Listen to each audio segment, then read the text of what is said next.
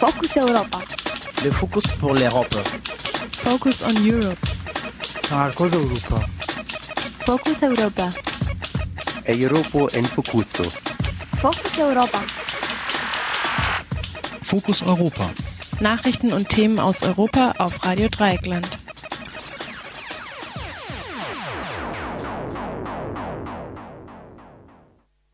Herzlich willkommen beim Fokus Europa Magazin, dem Magazin rund um den Brennpunkt Europa von Radio Dreieckland. Restriktive Umkehr in der französischen Haltung zur EU-Flüchtlingspolitik? Das fragte mein Kollege Mathieu, unseren Frankreich-Korrespondenten Bernard Schmidt in unserem ersten Beitrag. In der EU fehlen mehr als 100 Milliarden Euro an Atomrückstellungen. Und darum geht der zweite Beitrag. Hat sich die Revolution gelohnt, nämlich die Maidan-Revolution in der Ukraine? Dazu ein Gespräch mit unserer Korrespondentin Olga Sidor aus Lviv. Bekommen Regierungen und internationale Organisationen den Strom abgedreht? Massenproteste im Kosovo ist unser vorletzter Beitrag und der letzte am heutigen Abend wird dann folgenreicher Deal beim EU-Gipfel. Die EU hofft auf den Verbleib Großbritanniens in der Staatengemeinschaft. Am Mikrofon und durch die Sendung führt Jan.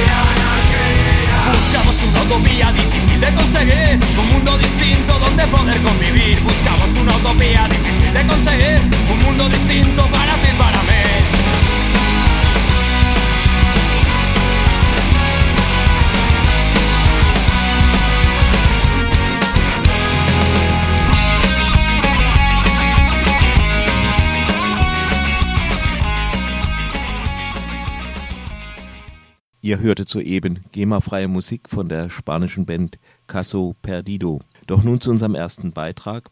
Auf der Münchner Sicherheitskonferenz lehnte der französische Premier Manuel Valls die von Bundeskanzlerin Merkel vorgeschlagene EU-weite Verteilung von weiteren Flüchtlingen nach Quoten ab. In deutschsprachigen Medien fanden die Äußerungen des französischen Premiers Beachtung, denn Frankreich, das bislang als Unterstützer des deutschen Vorschlags betrachtet wurde, schloss sich damit der Auffassung von mehreren EU-Staaten, darunter die Gruppe Polen, Ungarn, Tschechien und die Slowakei an. Über diesen scheinbaren Kurswechsel in der französischen Flüchtlingspolitik sprach mein Kollege Mathieu mit unserem Frankreichs-Korrespondenten Bernard Schmidt. Er fragte ihn zunächst, wie die Äußerungen von Premier Valls von Medien und Politik in Frankreich empfangen wurden. Also bislang gibt es erstaunlich wenig Debatte darüber. Das wurde vermeldet äh, gleich am Tag, äh, an dem äh, Manuel da in München auftrat. Und äh, zum Beispiel in Le Monde gab es am Wochenende einen langen, ausführlichen Artikel dazu, wie äh, Valls äh, Auftritt in, in Deutschland und sozusagen die deutsche Bundeskanzlerin von rechts kritisiert. Also das ist jetzt meine Schlussfolgerung. Im Artikel äh, wurde es eher faktuell faktenorientiert wiedergegeben, was er überhaupt gesagt hat. Es wurde also gesagt, er habe auch ein Flüchtlingslager in Oberbayern besucht, ein Asylsuchendenheim und habe sich dann entsprechend geäußert in Interviews mit der Fokus Mediengruppe. Ähm, es gab aber erstaunlich wenig politische Reaktionen, die jetzt gesagt hätten, gut oder schlecht. Das mag damit zu tun, dass es äh, jenseits der radikalen Linken fast einen Konsens gibt äh, über die Frage äh, und ähm, dass die Grünen ihrerseits ein bisschen paralysiert sind, weil ja wie wir neulich besprochen hatten, ähm, durch den Regierungseintritt nicht der Grünen Partei als solcher, die das im Gegenteil ablehnt, aber von drei Grünen und oder ehemaligen Grünen, äh, die Grünen ja äh, zum Teil gegen ihren Willen oder jedenfalls gegen den Willen der Parteispitze eingebunden sind in äh, den Regierungskonsens. Äh, die bürgerliche Rechte wird Walz für solche Äußerungen ihrerseits nicht kritisieren, äh, die extreme Rechte noch weniger.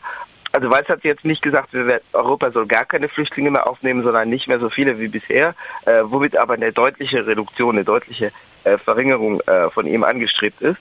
Ähm, die, die Proteste gegen eine solche Ausrichtung, die werden schon beschränkt bleiben auf sicherlich Menschenrechtsgruppen auf, und äh, antirassistische Gruppen, auf deren Listen das am Wochenende erregt diskutiert wurde. Also ich habe da auch mitdiskutiert, beziehungsweise die Nachricht sogar als eine der ersten rumgeschickt.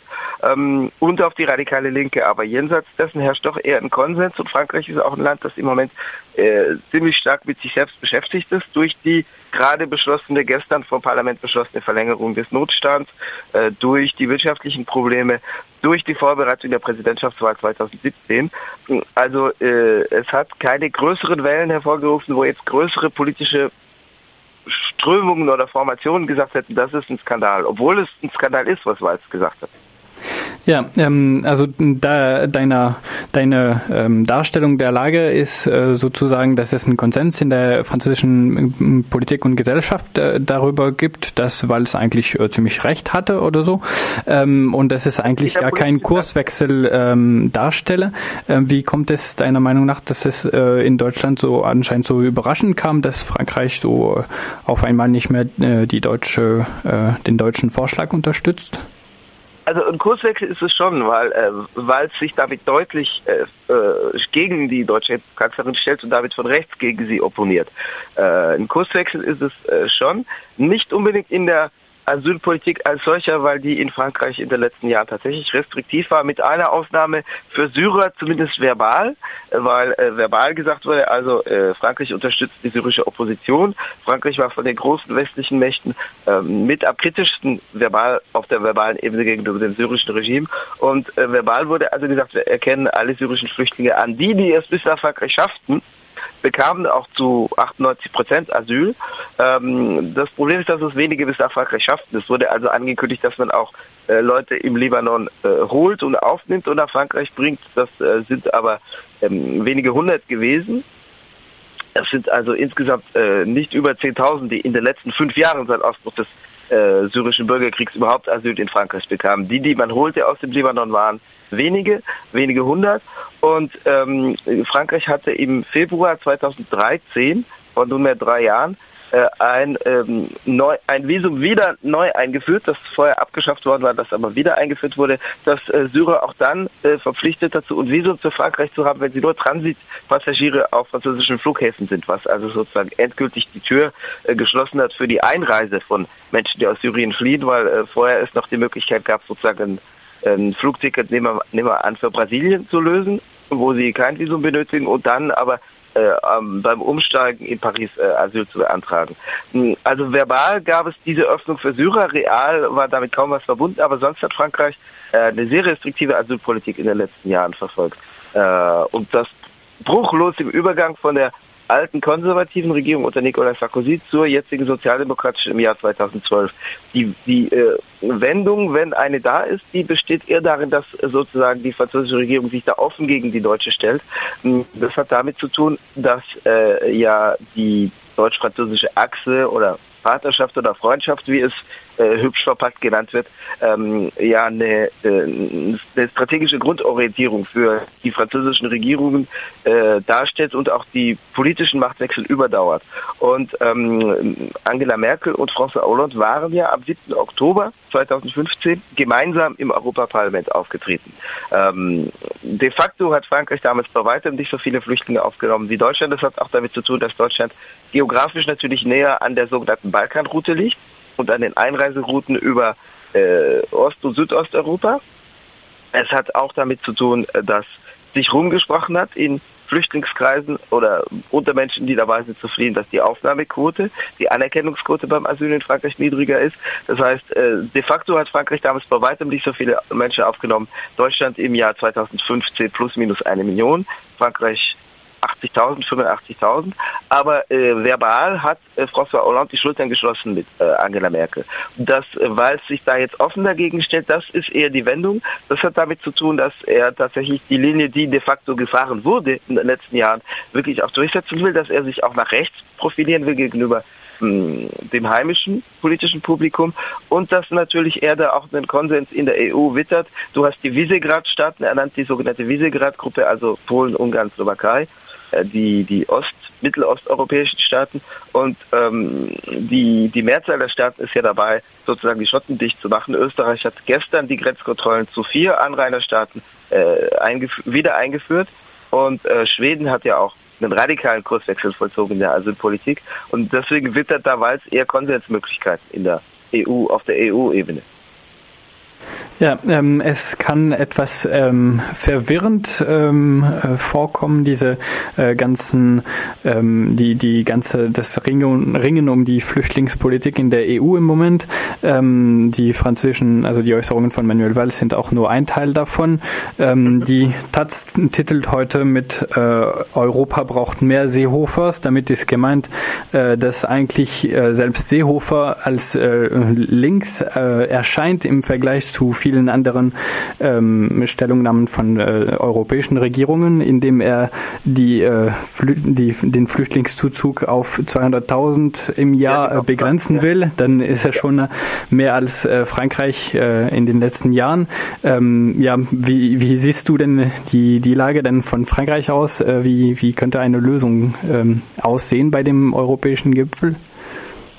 Äh, die wird so aussehen, dass man sich auf den kleinsten gemeinsamen Nenner einigt, das heißt nach unten nivelliert und äh, die, äh, die äh, Abschottung an den Außengrenzen forciert. Also Frontex ist ja jetzt auf dem Weg nach Griechenland. Griechenland wurde ja damit bedroht, aus dem Schengen-Raum ausgeschlossen zu werden, was aber nicht passieren wird und muss jetzt hinnehmen, dass Frontex auf den griechischen Inseln äh, präsent ist. Äh, das heißt, wenn die griechischen äh, Beamten dort zu, also aus äh, Sicht der EU-Kommission oder mächtiger Mitgliedstaaten zu lax äh, arbeiten, das heißt, die Leute zu leicht reinwinken aus, äh, aus Sicht der Pariser, Berliner, Brüsseler Politik, ähm, das, äh, dann kann denen die Linie von den Frontex-Beamten äh, diktiert werden. Äh, es gibt ja äh, die Abmachung mit der Türkei und jetzt schon stark die Bemühungen, den neuen Flüchtlingszustrom im Zusammenhang mit der Bombardierung von Aleppo durch das syrische Regime und durch Russland äh, an, der, an der türkischen Grenze halt machen zu lassen. Also entweder an der türkisch-syrischen Grenze oder inzwischen hat Frankreich kritisiert, dass äh, die Türkei äh, die 50.000, die sich an der Grenze stauten, letzte Woche nicht hineinlässt. Aber dann sollen die bitteschön in der Türkei bleiben. Das wird die Linie sein, die sich mehrheitlich durchsetzen wird. Da ist ja auch Angela Merkel nicht ausgeschert.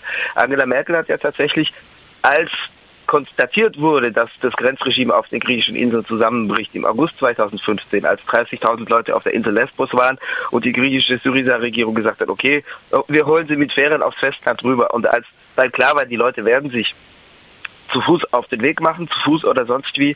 Und als klar war, die Alternative wird jetzt sein, entweder es wird überall Stacheldraht hochgezogen und irgendwann wird auf die Leute geschossen oder äh, man gibt den Leuten irgendwie grünes Licht. Da hat ja Angela Merkel sich dafür entschieden, ihnen grünes Licht zu geben. Damit erscheint sie formal als die sozusagen links außen in der etablierten Politik. So wird es jedenfalls dargestellt, gerade auch von ihren rechten Kritikern, äh, in deren Reihen sich ja jetzt Manuel Valls einreiht.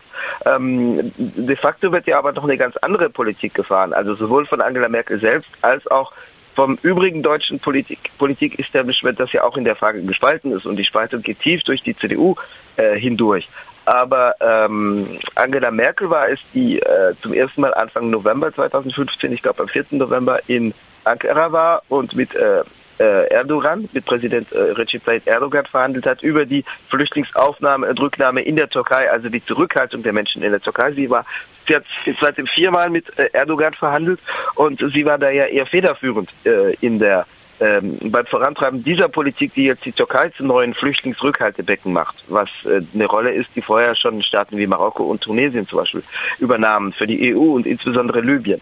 Ähm, es gibt ja jetzt neue Vereinbarungen, die zum Beispiel vorsehen, auf Regierungsebene, die vorsehen, dass mehrere Staaten pauschal zusätzlich zu sogenannten sicheren Herkunftsländern erklärt werden, darunter Staaten wie Marokko und Algerien, in denen nach wie vor notorisch gefoltert wird. Auch wenn nicht alle, die hierher kommen, politische Opponenten sind, aber es sind Staaten, in denen es manifeste Menschenrechtsverletzungen gibt. Die sollen pauschal aus Sicht der Bundesregierung, die gerade mit den Grünen im Bundesrat drüber verhandelt, wo Wilfried Kretschmann nach rechts ausschert, von den Grünen aus betrachtet, die sollen pauschal zu sicheren Herkunftsländern erklärt werden. Die CSU fordert sogar Mali, wo im Norden Bürgerkrieg herrscht, in dem gerade die Bundeswehr entsandt wird. Ähm, die CSU fordert Mali zusätzlich zum sicheren Herkunftsland zu erklären.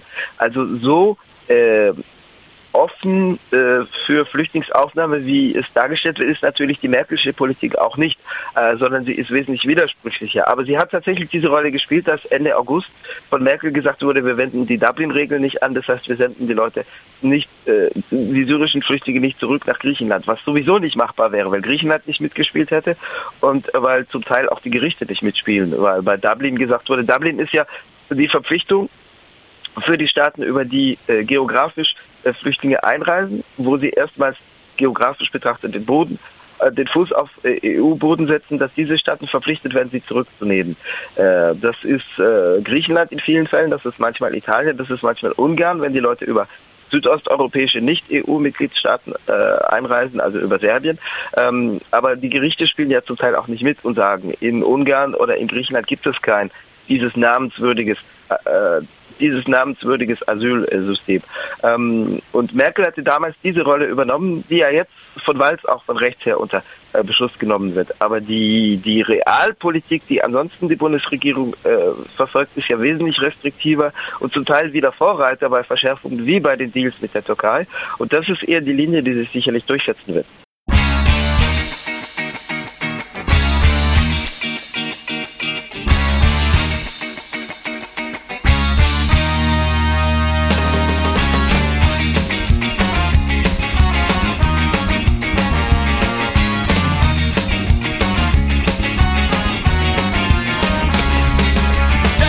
horas haciendo la televisión.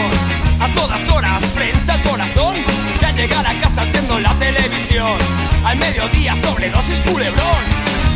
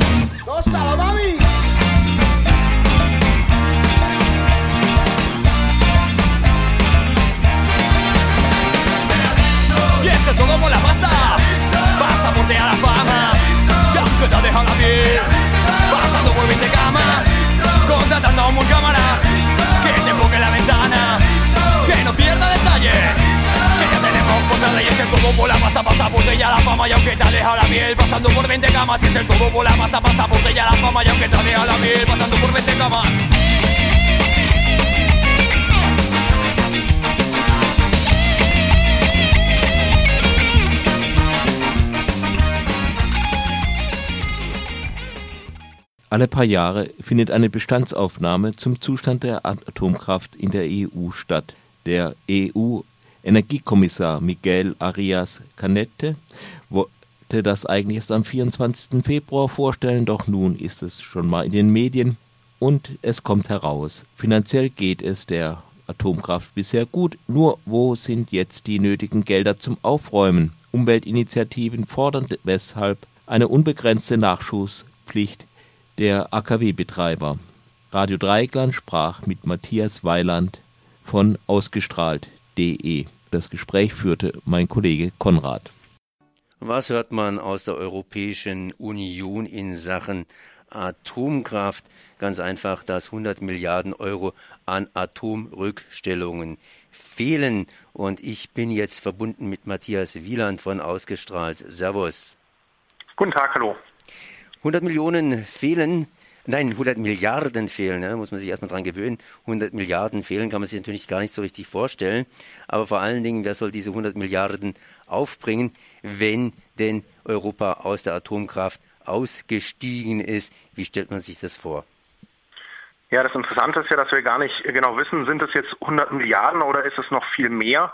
Ähm, das sind ja alles nur Zahlen, die, die erstmal in den rausgestellt werden, Raum gestellt werden, die aber sehr deutlich zeigen, bei den bislang prognostizierten äh, Summen, äh, die auch von den Atomkonzernen und von den Betreibern, die jahrelang fette Gewinne gemacht haben, eingestellt wurden. Da wird es nicht bleiben, es wird deutlich teurer werden.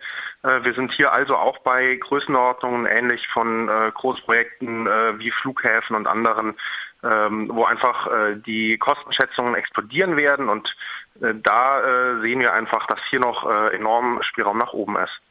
Momentan laufen die Atomkraftwerke noch, das heißt, es werden noch Gewinne gemacht. Im Grunde genommen könnte man jetzt noch etwas zugreifen, aber wenn es erstmal vorbei ist, dann ist es vorbei. Äh, wie reagiert die Politik momentan darauf? Ja, jetzt war ja die Tage äh, eine angebliche Einigung auch äh, von der Atomfinanzkommission der, der Bundesregierung ähm, schon äh, verlautet worden, äh, wonach zumindest ein kleiner Teil äh, des Geldes auch äh, gesichert werden soll in einem sogenannten Fonds dann auch bei der Bundesregierung, wobei wir da sagen, ähm, das ist völlig unzureichend äh, an der Stelle. Hier geht es ja erstmal nur um einen Teil des Geldes und ein wesentlicher Kritikpunkt von uns ist an der Stelle nicht erfüllt.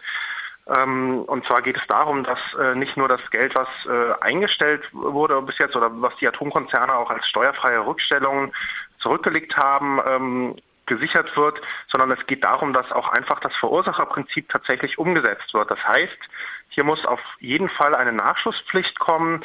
Äh, es ist ganz wesentlich, dass wenn sich nachher herausstellt eben, dass das, dass die Lagerung und äh, dass die langfristige, ähm, der langfristige möglichst sichere Umgang auch mit dieser strahlenden, hochgefährlichen Hinterlassenschaft, dass er teurer wird, dann müssen eben auch die Verursacher, sprich die äh, Atomkonzerne und Betreiber eben auch in die Verantwortung genommen werden können. Und insofern braucht es eben nicht nur die Sicherung eines Teiles in einem öffentlichen Fonds, sondern es muss komplett in einem Fonds überführt werden und mit einer sogenannten Nachschusspflicht eben auch dann versehen werden, dass äh, die äh, Atomkonzerne dann auch in der äh, Haftung bleiben.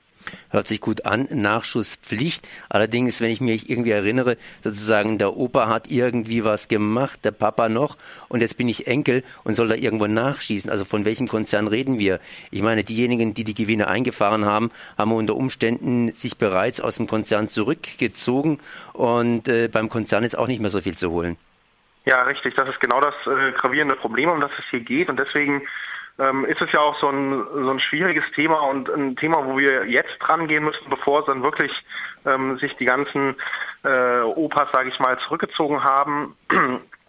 Insofern ähm, gibt es da durchaus Ideen und als eines der erstes, was, was als erstes getan werden müsste, ist ganz klar, es darf ähm, auch äh, keine Dividende mehr ausgeschüttet werden, denn äh, alles Geld, was erstmal äh, an Aktionäre gegangen ist, ähm, ist ja auch später nicht mehr vorhanden. Also hier lassen sich schon auch Handlungen vornehmen, ähm, dass zumindest ein Teil eben dann auch gesichert ist. Und wie gesagt, ähm, bislang dürfen die Unternehmen ja ähm, auch ähm, mit diesen Rückstellungen machen, was sie wollen. Die werden investiert in verschiedene Zweige. Das hat schon vor Jahrzehnten angefangen, wo dann wirklich auch Telekommunikationsfirmen mit aufgebaut wurden. Das Geld wurde in äh, unter anderem auch zum Beispiel Kohlekraftwerke investiert. Das heißt, das ist natürlich nicht äh, liquide und sicher vorhanden und deswegen ähm, ist so ein Fonds, wo es dann wirklich auch eingezahlt wird, wo dann gegebenenfalls auch dann gegebenenfalls auch Unternehmen umstrukturiert werden müssen, ähm, aber einfach tatsächlich mit der mit dem ganz klaren Schwerpunkt, wir wollen möglichst viel Finanzvolumen von den Unternehmen auch sichern äh, langfristig. Ähm, das muss eben das oberste Ziel sein und deswegen ist ein solcher Fonds auch wichtig.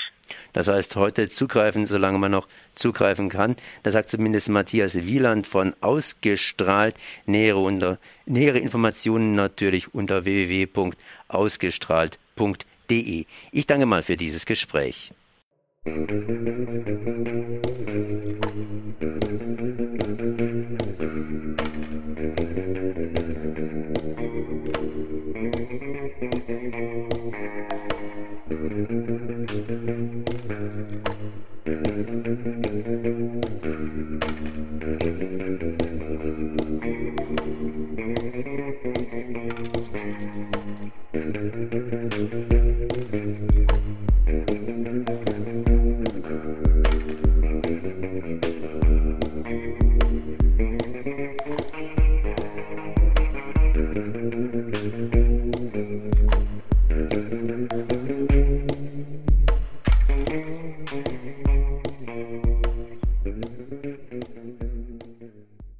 Zwei Jahre nach der Maidan-Revolution geht es der Ukraine nicht gerade gut. Die Krim wurde von Russland besetzt und annektiert. Im Osten haben sich Regionen mit kräftiger Nachhilfe aus Russland separiert. Der Waffenstillstand ist brüchig. Die Wirtschaftsleistung ist vergangenen Jahr um 12 Prozent eingebrochen. In der Politik schieben offenbar die alten Oligarchen wieder im Hintergrund die Kegel wie früher. Aber vielleicht ist auch die Erwartung, dass mit einer großen Revolution alles anders und auch besser wird, einfach falsch. Wäre es deshalb ohne Revolution besser gewesen? Olga Sidor aus Lviv-Lemberg wirft einen nicht ganz so anspruchsvollen Blick auf die Verhältnisse in ihrem ukrainischen Umfeld und ist schon froh, dass die Polizei nicht mehr so korrupt ist, dass nicht mehr alles einfach von oben beschlossen wird. Ein Interview in zwei Teilen. Die Revolution, die Medan-Revolution ist ja jetzt zwei Jahre her. Wie lebt es sich in der Ukraine zwei Jahre danach? Hat es sich gelohnt? Äh, ja, also das ist gut, dass du daran denkst, dass das heute gerade zwei Jahre beziehungsweise diese Monate, diese Wintermonate und sozusagen die äh, der Höhepunkt von der Revolution war gerade vor zwei Jahren. Ob es sich gelohnt hat, da glaube ich, entscheidet jeder für sich sozusagen. Aber wenn man das, also diese Revolution nicht als Ziel, sondern als einfach ein Mittel und ein Schritt betrachtet, dann ist es natürlich, hat es sich gelohnt, weil es ist auf jeden Fall ein Schritt vorwärts, ein Schritt weiter Richtung Zivilisation, Demokratie und so weiter. Und das ist natürlich für viele eine große Enttäuschung, dass wir nicht gleich irgendwie in einer idealen Gesellschaft leben mit idealen Politikern und, und äh, idealen Verhältnissen. Aber dass das auf jeden Fall spürt man, dass sich vieles geändert hat, besonders wenn man dann jetzt irgendwelche Geschichten von früher, vor, vor zwei, drei Jahren erzählt, kann man sich kaum vorstellen, dass das mhm. also das gleiche Land ist und dass das auch hier gewesen war. Kannst du ein Beispiel sagen? Mm, ja, zum Beispiel ist es so, dass wir gerade auf der äh, lokalen Ebene, auf der kommunalen, also städtischen Ebene sehr viele Sachen schon, wo die Bürger sich auch beteiligen und wo sie gefragt werden und das ist schon so mittlerweile so eine Selbstverständlichkeit, da irgendwo was zu bauen, umzubauen, ohne die Bürger zu fragen. Natürlich ist es immer noch meistens formell oder so, aber das ist schon so ganz, ganz normal. Wie du kennst, wie du mich kennst, ist es auch, äh, also äh, ich beschäftige mich auch in, mit dem Tierschutz, also bin im Tierschutz aktiv mhm. und äh, ja, also die gleiche Institution, die noch vor zwei Jahren einfach stapelweise Hunde getötet hat, jetzt ist zu so einem modernen Sterilisierungszentrum geworden und die Aktivisten werden jedes Mal gefragt, wenn ausnahmsweise ein Hund getötet werden muss, dann ist es wirklich ein Ausnahmefall und alles ist dann irgendwie umgebaut und sieht sehr gut aus. Und eben also dieser Dialog ist zustande gekommen. Und der Grund ist eben, dass der Direktor, der jetzt dort ernannt wurde oder der sich da beworben hat um diesen Posten, einfach auch ein Aktivist ist, ein überzeugter Mensch, der dann eben auf seinem Posten äh, aufgehört hat, Geld zu klauen, sondern das Geld, was die Institution bekommt, also für das eigentliche Ziel verwendet, ja. Und dann ist es natürlich auch ein ganz großer Unterschied. Ich kann mir nicht vorstellen, dass das in allen Bereichen so ist, aber auch was auf der staatlichen Ebene passiert ist, das ist so eine neue Polizei. Mhm. Äh, da haben wir den georgischen, also den georgischen Muster nach gefolgt und äh, erstmal so eine Art Patrouillenpolizei eingeführt, äh, die mh, ganz, ganz neu gewählt, ausgebildet und angestellt wurden. Und das sind Leute, die überhaupt nicht korrupt sind. Das kann man, konnte man sich überhaupt nicht vorstellen, dass die Polizisten äh, irgendwie freundlich, gut ausgebildet, gut aussehend und nicht korrupt sind. Das ist irgendwas, was natürlich eher so was fantastisch klingt, aber ist nicht überall, ist erstmal in Großstädten und natürlich die alten Polizisten sind auch noch an ihrem Posten.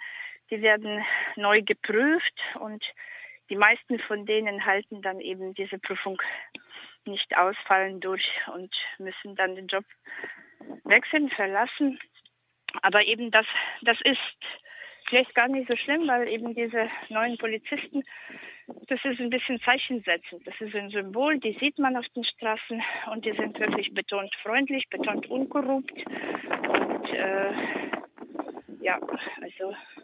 Wie gesagt, das Interview musste kurz unterbrochen werden. Jetzt kommt aber gleich der zweite Teil. Du bist wieder dran.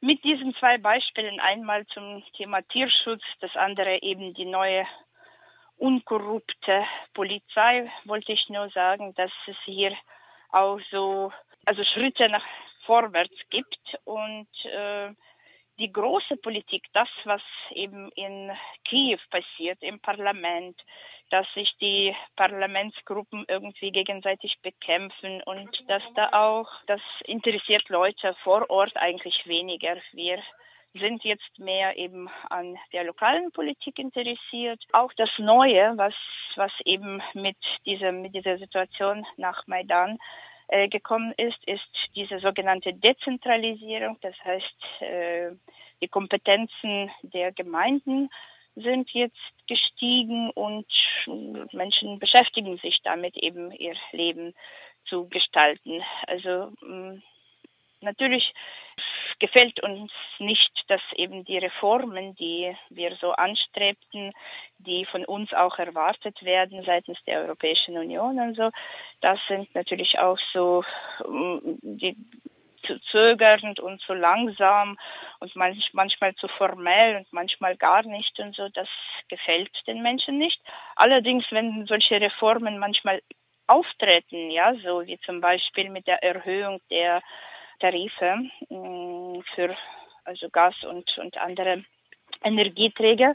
So gefällt es den Menschen wiederum auch nicht, weil das bedeutet, man muss Energie sparen. Das hat man in der Sowjetunion nicht gelernt und in den letzten 20 Jahren auch nicht. Und äh, ja, so natürlich gibt es unzufriedene Menschen. Ja, das ist wie, wie immer. Als wir dieses jetzt gültige Parlament gewählt haben im Oktober 2014. Äh, ja, 2014 so hat jemand einen Witz gemacht, dass wir jetzt diese Abgeordnete mal alle erschießen sollen und dann sofort und dann in zwei Monaten neue wählen, dann diese neuen wieder erschießen und dann eben die Dritten wählen. Und diese Dritten können wir schon so langsam arbeiten lassen und schauen, was aus ihnen wird. Und natürlich mit diesem Erschießen und so ist es übertrieben. Das ist einfach so ein böser Witz. Aber natürlich, was damit gemeint ist, dass auch richtige Leute zu wählen, das ist nicht so leicht. Und mhm. das muss auch so ein Prozess sein. Es war früher irgendwie vielleicht zehn Prozent von normalen Menschen im Parlament und irgendwie jetzt, hm, so wie es ausschaut, schaut, vielleicht 30, 40 Prozent und vielleicht, wenn wir nächste Wahlen haben, dann haben wir vielleicht mal über die Hälfte von normalen, richtig arbeiten wollenden Menschen im Parlament und das ist eben dieser Prozess, dieser Weg, den wir was, gehen. Was meinst du mit den nicht normalen? Äh das heißt Menschen, die einfach ihre äh, Interessen vertreten und und jetzt nicht im äh, allgemeinen im Gemeindeinteressen, also im gesellschaftlichen Interesse, sondern eben entweder irgendwelche enge Parteiinteressen oder immer noch bestimmte Oligarchen vertreten. Also das die tarnen sich unterschiedlich, ja, also, aber das ist eigentlich immer noch das Problem. Natürlich dieses Oligarchensystem ist das große Problem der Ukraine und zu glauben, dass das mit einmal richtig schön protestieren, also beseitigt werden kann, das, das ist natürlich, also das ist sehr utopisch. Ja, wie, sie, wie Klein Fritzchen sich die Revolution vorstellt, so wie Genau. das Schla Schlaraffenland. Ja, ja, ja, aber das ist trotzdem eben, also trotzdem hat es sich, glaube ich, gelohnt. Das ist auch jetzt zum Beispiel auch die korrupten oder jetzt nicht so ganz ehrlichen Beamten oder Politiker und so, die sind jetzt nicht so zügellos. Die sind jetzt schon bescheidener, müssen sich da auch irgendwie so zurückhalten und wenigstens so tun, als ob sie jetzt, also das heißt, es ist schon so ein bisschen Richtung eben in ein Schritt in Richtung Normalität, ja.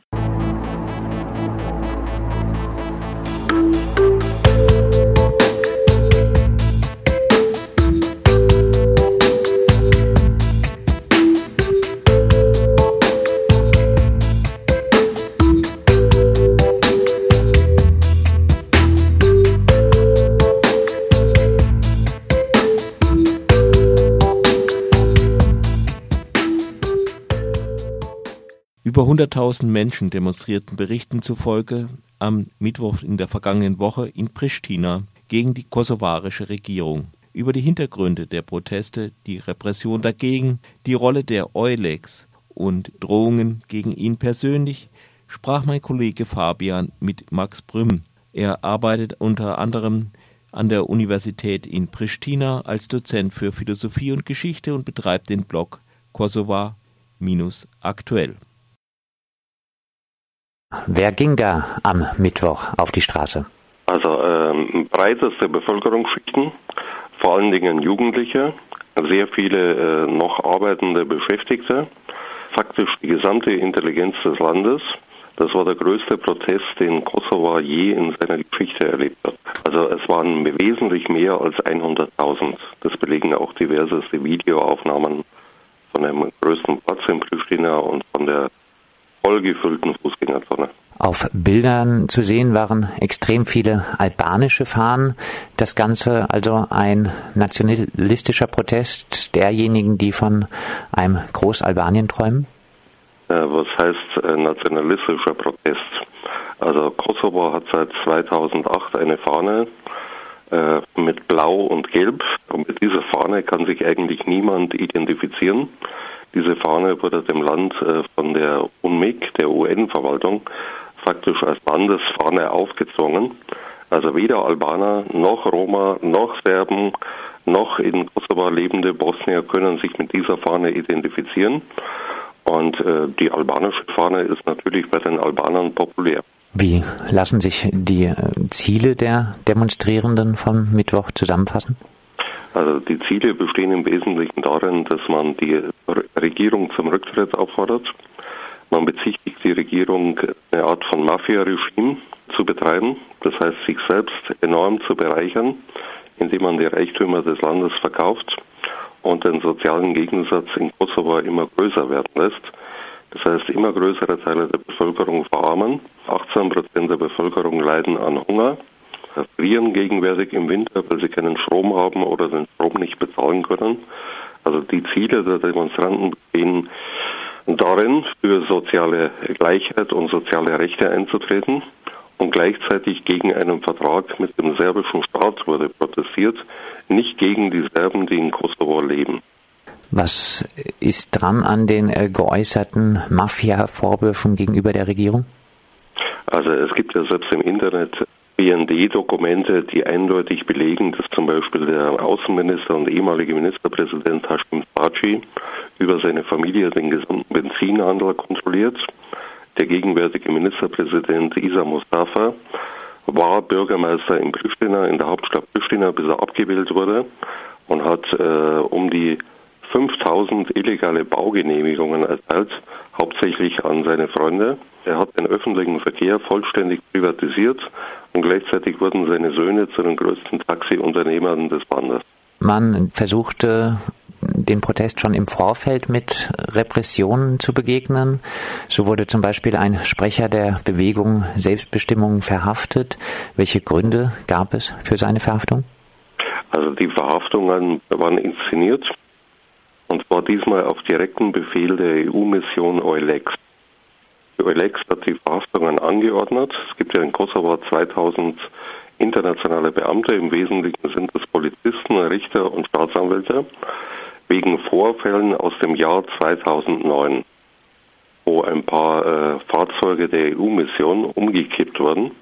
Und genau einen Tag vor dem Protest äh, verhaftet man einen Sprecher der Bewegung für Selbstbestimmung und noch verschiedene andere, hauptsächlich jugendliche Menschen in Pristina, um der Öffentlichkeit zu suggerieren, geht ja nicht zu diesen Protesten. Wieso mischt sich Eulex da so ein? Was ist die Rolle von Eulex im aktuellen Konflikt? Also am besten merkt man das an den Positionierungen von Ernst Reichle. Ernst Reichle ist Staatssekretär im bundesdeutschen Außenministerium. Er hat ein paar Tage vor dem Protest der kosovarischen Presse gegenüber erklärt, die äh, Opposition würde die Stabilität des Landes gefährden. Und die Stabilität ist so ein Paradigma der Internationalen, die in Kosovo tätig sind. Das heißt, sie interessieren sich nicht im geringsten für die Lebenslage der Leute. Hauptsache, es wird nicht geschossen dann ist alles gut. Dann ist alles gut, ja. Max Prüm, Ihre Veröffentlichungen zum Kosovo sorgen durchaus auch für Anfeindungen. Jetzt erhielten Sie Mails, wo unter anderem zu lesen war, Brüm, du jüdisches Arschloch. Wenn du noch einmal nach Kosovo kommst, jagen wir dir eine Kugel durch den Kopf. Oder auch Max Prüm, Kommunistensau, pass auf. Wie bewerten Sie diese Hassmails? Also die äh, Regierungspartei in Kosovo und ihre Anhänger drehen momentan völlig durch. Also es gibt äh, ständig Überfälle auf Oppositionelle, es gibt Gewaltakte von Militanten der Regierungsparteien. Also äh, Hassmails bin ich eigentlich gewohnt. Hier allerdings auch davon aus, dass diese Hassmails äh, in den Rahmen der psychologischen Kriegsführung gehören. Und wer eine Mail schreibt, tut der eigentlich nichts. Gefährlich sind diejenigen, die nicht schreiben. Gibt es diese, die nicht nur schreiben? Man wird in Kosovo, wenn man sich oppositionell äußert, laufend von irgendwelchen Leuten in Zivil verbal bedroht. Allerdings gab es mir gegenüber noch keinen körperlichen Übergriff. Soweit wird man dann doch nicht gehen. Zurück zu den Protesten. Beschränken sich diese aktuellen Proteste auf symbolische Demonstrationen wie am Mittwoch? Nee, die Veranstalter der Proteste haben der Regierung Zeit gegeben, bis zum 27. Februar zurückzutreten. Wenn sie das nicht tun, wird es einen neuerlichen Massenprotest geben. Und es gibt Anzeichen dafür, dass sich dann dieser Protest kombiniert mit äh, Streiks in wichtigen Sektoren des Landes. Heißt, die Proteste haben auch einen großen Rückhalt wirklich unter der Arbeiterinnenschaft? Ja, wenn zum Beispiel innerhalb der Arbeiterschaft diskutiert wird im Bereich der Elektrogewerkschaft, der Regierung den Strom abzudrehen und den Internationalen den Strom abzudrehen, dann hat es einen Rückhalt bei der noch beschäftigten Arbeiterschaft in Kosovo. Albin Kurti von der Bewegung für Selbstbestimmung erklärte, dieser Massenprotest läutet das Ende der Regierung ein. Glauben Sie auch daran? Ich denke, dass äh, daran sehr viel ist. Kosovo ist das jüngste Land in ganz Europa. Jeder zweite Bewohner Kosovos ist unter 25 Jahren alt. Und speziell die Jugend hat in Kosovo keinerlei Perspektive. Also man spricht von einer Jugendarbeitslosigkeit zwischen 80 und 90 Prozent. Es gibt für diese Jugendlichen keinerlei Art von Sozialhilfe. Und äh, ja, den Menschen bleibt eigentlich nur zweierlei. Entweder das Land zu verlassen, wie es 100.000 getan haben, seit Ende 2014, seit die neue Regierung an der Macht ist, oder grundsätzlich äh, zu rebellieren, die sozialen Verhältnisse zu ändern und auch selbst mit den Serben in Kosovo zu sprechen und es nicht unter EU-Regie zu machen in Brüssel, wo irgendwelche Verträge geschlossen werden. Jetzt würden die wirtschaftlichen Bedingungen sich ja wenig ändern, wenn die Regierung zurücktreten würde erstmal. Deshalb die Frage, würde ein Regierungswechsel wirklich im Kosovo nachhaltig was ändern können? Also die Bewegung für Selbstbestimmung wird dann losher. Sie haben auch schon die Person Alvin Kurti genannt, fordert zum Beispiel ein progressives Steuersystem, das heißt eine finanzielle Belastung der Reichen und damit verbunden einhergehend äh, die Schaffung von sozialen Leistungen, also einer öffentlichen Krankenversicherung zum Beispiel. Und äh, die Bewegung für Selbstbestimmung fordert auch ein Ende der Privatisierung der Reichtümer des Landes.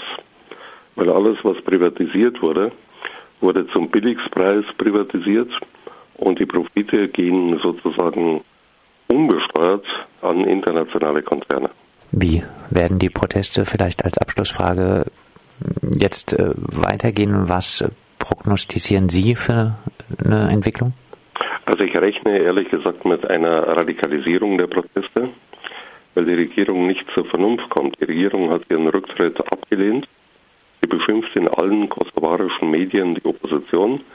Sie beschimpft sie als linksradikale Infaristen, als Anarchisten, als rote Brigaden, als Che. Und äh, das würde ja allerdings nichts helfen. Also die Unzufriedenheit in Kosovo ist so groß, die Lage ist explosiv und ich denke, es kann zu einer Explosion kommen. Das meint Max Prüm. Er arbeitet unter anderem als Gastdozent an der Uni in Pristina und betreibt den Blog Kosovar aktuellen.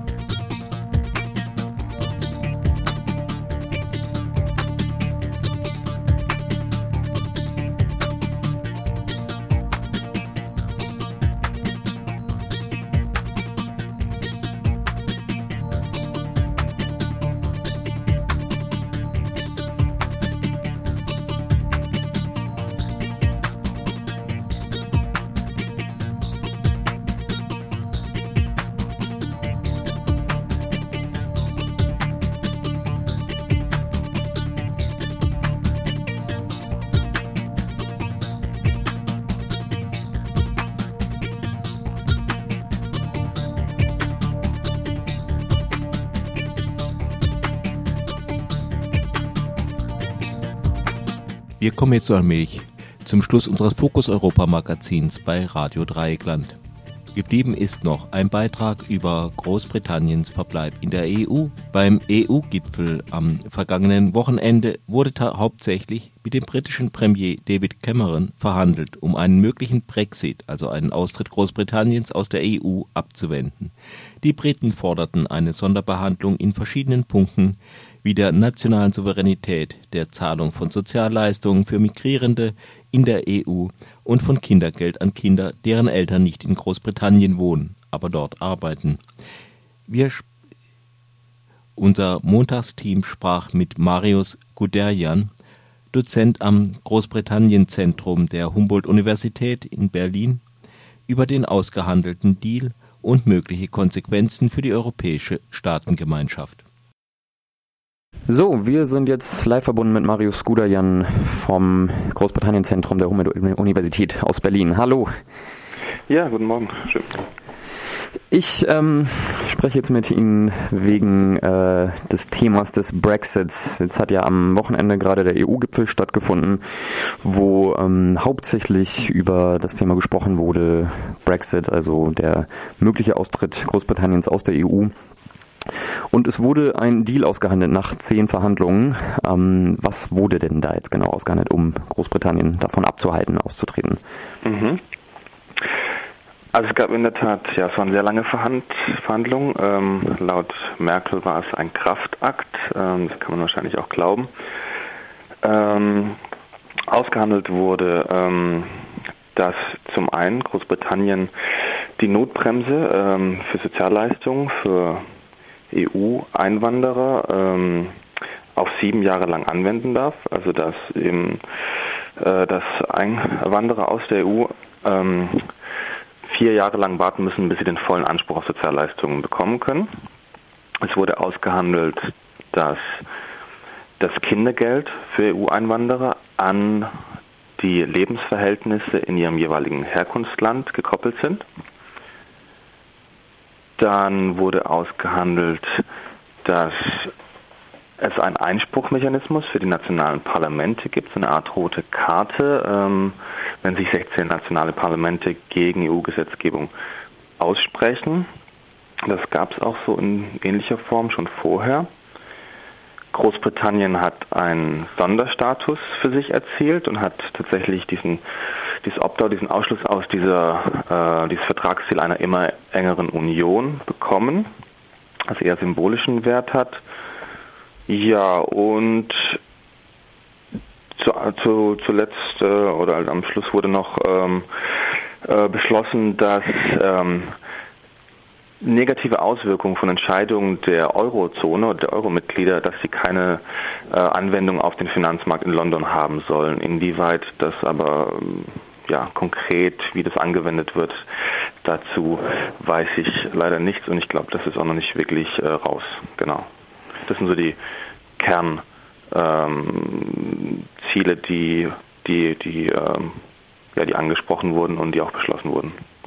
Vielleicht nochmal kurz zu dem Sonderstatus jetzt Großbritanniens. Ähm, was bedeutet das genau? Also inwiefern kann sich Großbritannien dann aus dieser, dem Versuch ja eigentlich die EU jetzt irgendwie äh, enger zusammenzubringen, herausziehen? Mhm. Also das ähm, ja, hat echt ähm, eher symbolischen Charakter. Ähm, da geht es jetzt nicht wirklich um tiefgreifende Reform. Die EU, ähm, ich glaube, Juncker hat gemeint, äh, irgendwas in der Art gesagt, wie in Großbritannien hat ja schon immer einen Sonderstatus gehabt, also ändert sich ja eigentlich nichts ähm, wirklich. Also die Briten selber ist das sehr wichtig. Ähm, da sie wirklich, auch Cameron nochmal betont hat, also wir werden nie Teil eines europäischen Superstaates sein. Jetzt ist die Frage, ähm, wenn dann wirklich konkrete Reformen anstehen, was das dann wirklich für Großbritannien bedeutet, ob sie dann da mitziehen oder ob sie dann eher ähm, ja, ähm, lieber einen Sonderstatus behalten und lieber von dieser Reform nicht tragen und ausgeschlossen werden soll, das, das, das muss sich dann zeigen. Das ähm, lässt sich von dieser Floskel nicht ableiten. Aber was kann man denn erwarten jetzt, also für weitere Verhandlungen in der EU oder zwischen EU und Großbritannien? Ähm, also wird dann ja viel irgendwie gemunkelt oder äh, die, die Angst kommt dann auf sozusagen, dass andere Staaten nachahmen können und dann auch irgendwie spezielle Forderungen stellen oder einen Sonderstatus haben wollen. Ist, ist das denn berechtigt? Mhm gibt es meines Wissens nach im Moment keine Bestrebung, keine Bekenntnisse oder keine von anderen Mitgliedstaaten. Also ich glaube, dass die ähm, restlichen Mitgliedstaaten außer Großbritannien wirklich ähm, sich dafür eingesetzt haben, einen Kompromiss zu finden und Großbritannien in der EU zu halten. Das zeigt ja auch irgendwie, dass es dann doch allen auch wichtig ist, dass man an der EU festhält.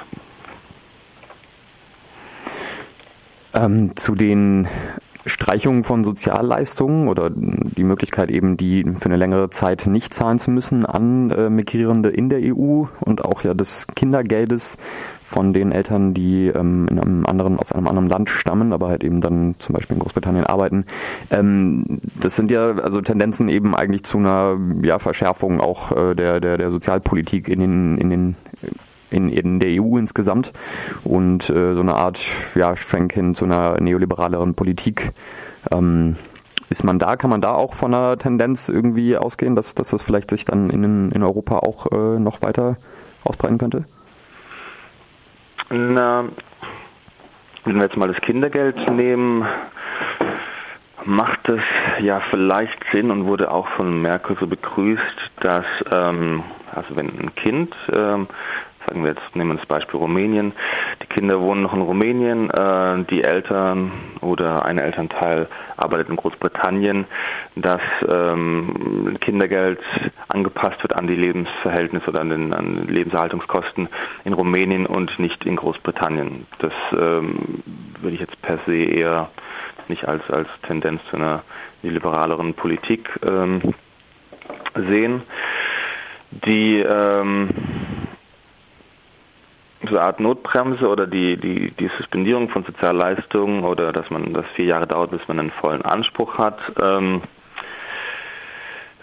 Das ist jetzt in dem Sinne ein sehr, ist eine britische Forderung und da geht es äh, um, ist auch vielleicht eine populistische Forderung, ähm, die es darum geht, ähm, Wähler zu beruhigen. Das ist jetzt ähm, kein EU-gemachte ähm, Politik, die, ähm, die so einen Trend im Hintergedanken hat, würde ich sagen.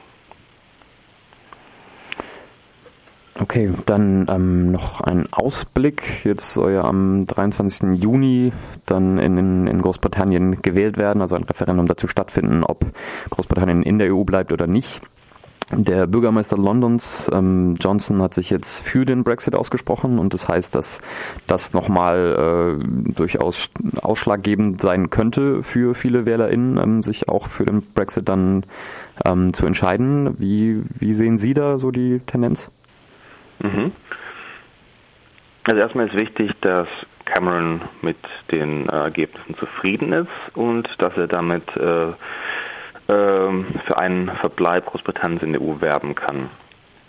Er sieht es so, dass er sein Wahlversprechen gehalten hat ähm, und Großbritannien einen Sonderstatus bekommen hat. Dadurch ist er so der wichtigste Player in, im Parlament, in der Regierung schon mal pro-europäisch eingestellt. Jetzt, äh, ja, Boris Johnson, auch eine einflussreiche Person, hat sich dagegen ausgesprochen und es gibt auch immer noch äh, einen großen Anteil von Skeptikern, die in diese Kompromisse nicht genug sind, nicht weit genug gehen. Das könnte für die konservative Partei auch ein Problem werden, weil man natürlich die wirklich nochmal eine deutlichere Teilung innerhalb der Partei hat. Die die, ähm, der Vorsprung, ähm, also laut Umfragen, derjenige, die für ein Verbleib in der EU äh, sich aussprechen, ist sehr gering. Also von daher lässt sich von den Umfragen noch nicht wirklich ähm, äh, viel sagen. Ähm, was vielleicht Cameron in die Karten spielt, ist, dass wenn die wirklich die, wenn das Referendum am 23. Juni äh, stattfindet, dass sich die ähm, Nein-Kampagne, also die für den Austritt ähm, wirbt, dass diese sich nicht wirklich äh, auch richtig aufstellen kann, positionieren kann und wirklich ihre Wirkung vielleicht entfalten kann. Das könnte ähm, Cameron ähm, in die Hände spielen. Ich würde daher vielleicht sagen, erstmal optimistisch sein. Also optimistisch in dem Sinne, dass England drin bleibt, Großbritannien. Genau, ja. Und ich meine, da haben sie auch wirklich die anderen EU-Mitgliedstaaten haben ja auch jetzt äh, wirklich viel dafür getan, um diese Ausgangsvoraussetzungen zu schaffen.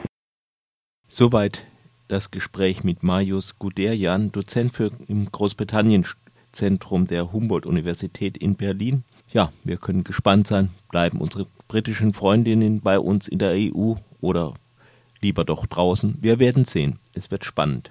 Gut, soweit das Fokus Europa Magazin von Radio Dreieckland. Verantwortlich war Jan und ich sage mal Tschüss bis zum nächsten Fokus Europa Magazin.